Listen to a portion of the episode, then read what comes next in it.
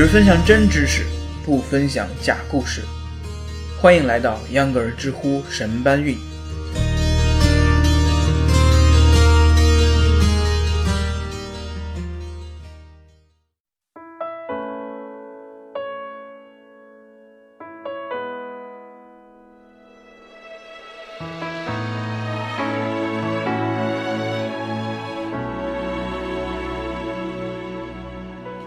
大家好，我是秧歌儿，欢迎收听秧歌儿知乎神搬运。假期即将结束，期不期待明天的工作啊？玩是永远玩不够的，应该收收心啦，朋友们。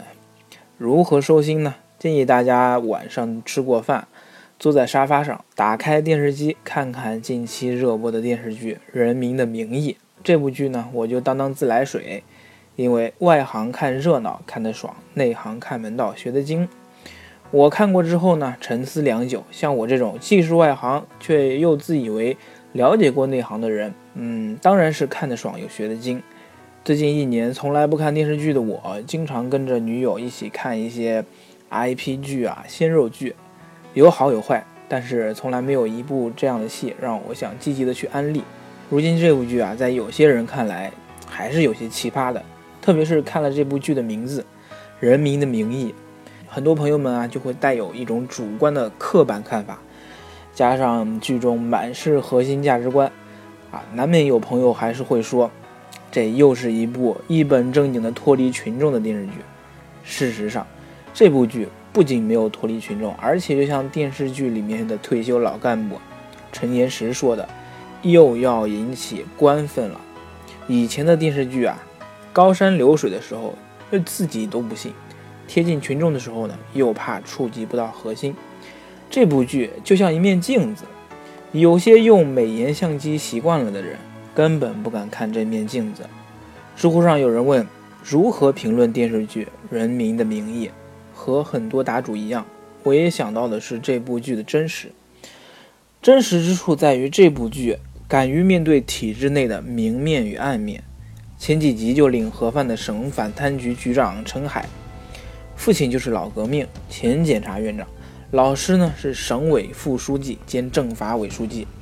李达康市委书记是原省委书记的秘书，他的妻子是城市银行的副行长。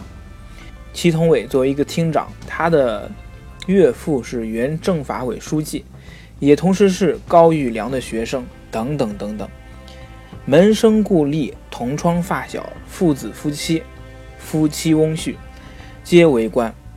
是一种政治生态，也是一种现实，在这部剧中很诚实地表现了出来。电视剧中，有的官将政绩 GDP 看作第一要务，有的官将政治前途与利益挂钩，有的官从起初的不敢腐、不想腐，被同样是官员的腐败分子同化。你不敢腐败，就用阴谋诡计设计你，让你腐败；你不想腐败，就旁敲侧击从你周围的人入手，逼你腐败。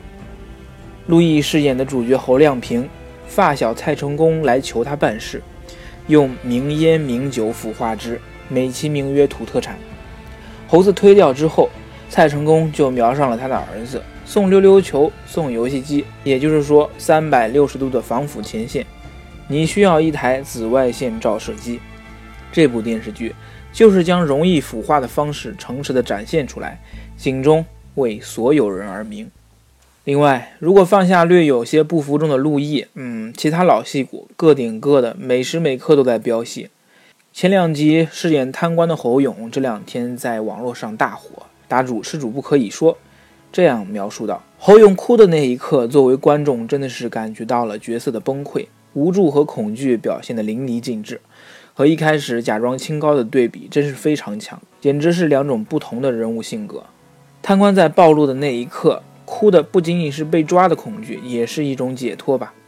有些人真的天生就是演员。如果饰演检察官，警察还能体验生活；贪官被抓起来，可真的是无法体验的。这部剧刚刚开始播，没看的朋友可以追起来了。至于这部正剧为什么没有在央视播出，知乎上也有人问。编剧周梅森在接受采访的时候说：“原来。”央视一直在关注这部剧，但央视有规定，不能超过四十集。这部剧五十五集不舍得剪，而且因为光投资就投了一点二亿元，全是民营企业投资，更不舍得剪了。湖南台出价二点二亿买断，而且非常诚恳。对于湖南台，大家可能也是有刻板印象，认为它总是播出一些偶像脑残剧，而实际上，像《大明王朝一五六六》这种口碑爆棚的好剧，也都是在湖南台播出的。但是以前播正剧没有人关注，播偶像剧呢反而有更高的关注度，所以啊，给人们就造成了一种湖南台一直在播这种偶像剧的印象。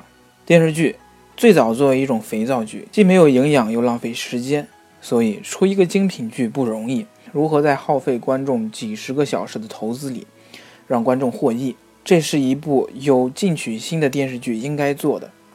咱们不求国产剧弄得跟美剧一样，既要政治正确，又要食色生猛，只要拍的用心，拍的真实，我认为观众可以和电视剧一起成长，拯救原本就快要畸形了的影视大盘。好了，这一期的知乎神搬运就到这儿结束了。打个广告，明天就要更新电影《地球之旅》了，欢迎大家继续收听。